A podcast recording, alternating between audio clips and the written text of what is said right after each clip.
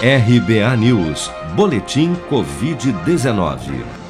De acordo com o último balanço oficial do Ministério da Saúde, divulgado na noite desta terça-feira, somente nas últimas 24 horas foram reportados pelas secretarias estaduais de saúde 72.715 novos casos e 2.311 óbitos por Covid-19, elevando para 425.540 o total de mortos pela doença até o momento. Vale lembrar, no entanto, que estes totais se referem aos dados reportados até às 4 horas da tarde desta terça-feira, independentemente do dia em que ocorreram, já que os atrasos nas confirmações das mortes por Covid-19 no Brasil, a depender da região, tem variado entre 14 e 47 dias. Ainda segundo as estimativas do governo, dos 15.282.705 casos confirmados de infecção pelo novo coronavírus no Brasil, 13.847.191 já se recuperaram da doença, enquanto 1.009.974 pessoas seguem internadas ou em acompanhamento pelos órgãos de saúde em todo o país.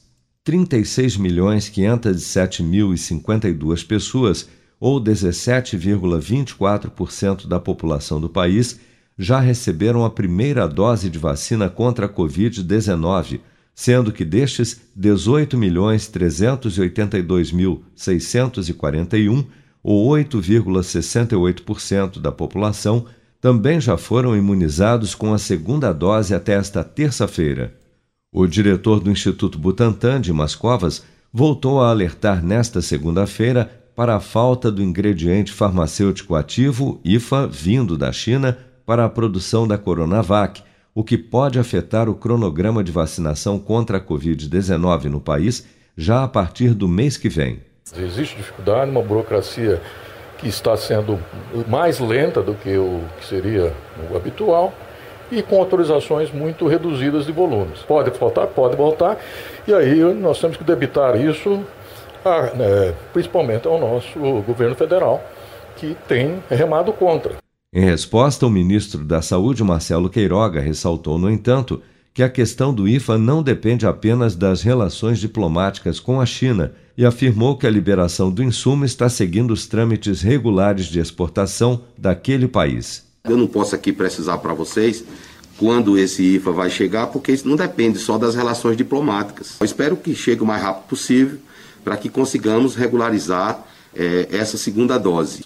A expectativa é de que os insumos sejam liberados na China até esta quinta-feira, dia 13 chegando ao Brasil na próxima semana, no dia 18. No entanto, o envio ainda não foi confirmado pelas autoridades chinesas. Você está preparado para imprevistos? Em momentos de incerteza como o que estamos passando, contar com uma reserva financeira faz toda a diferença. Se puder, comece aos pouquinhos a fazer uma poupança. Você ganha tranquilidade, segurança e cuida do seu futuro. Procure a agência do Sicredi mais próxima de você e saiba mais. Sicredi, gente que coopera cresce com produção de Bárbara Couto, de Brasília, Flávio Carpes.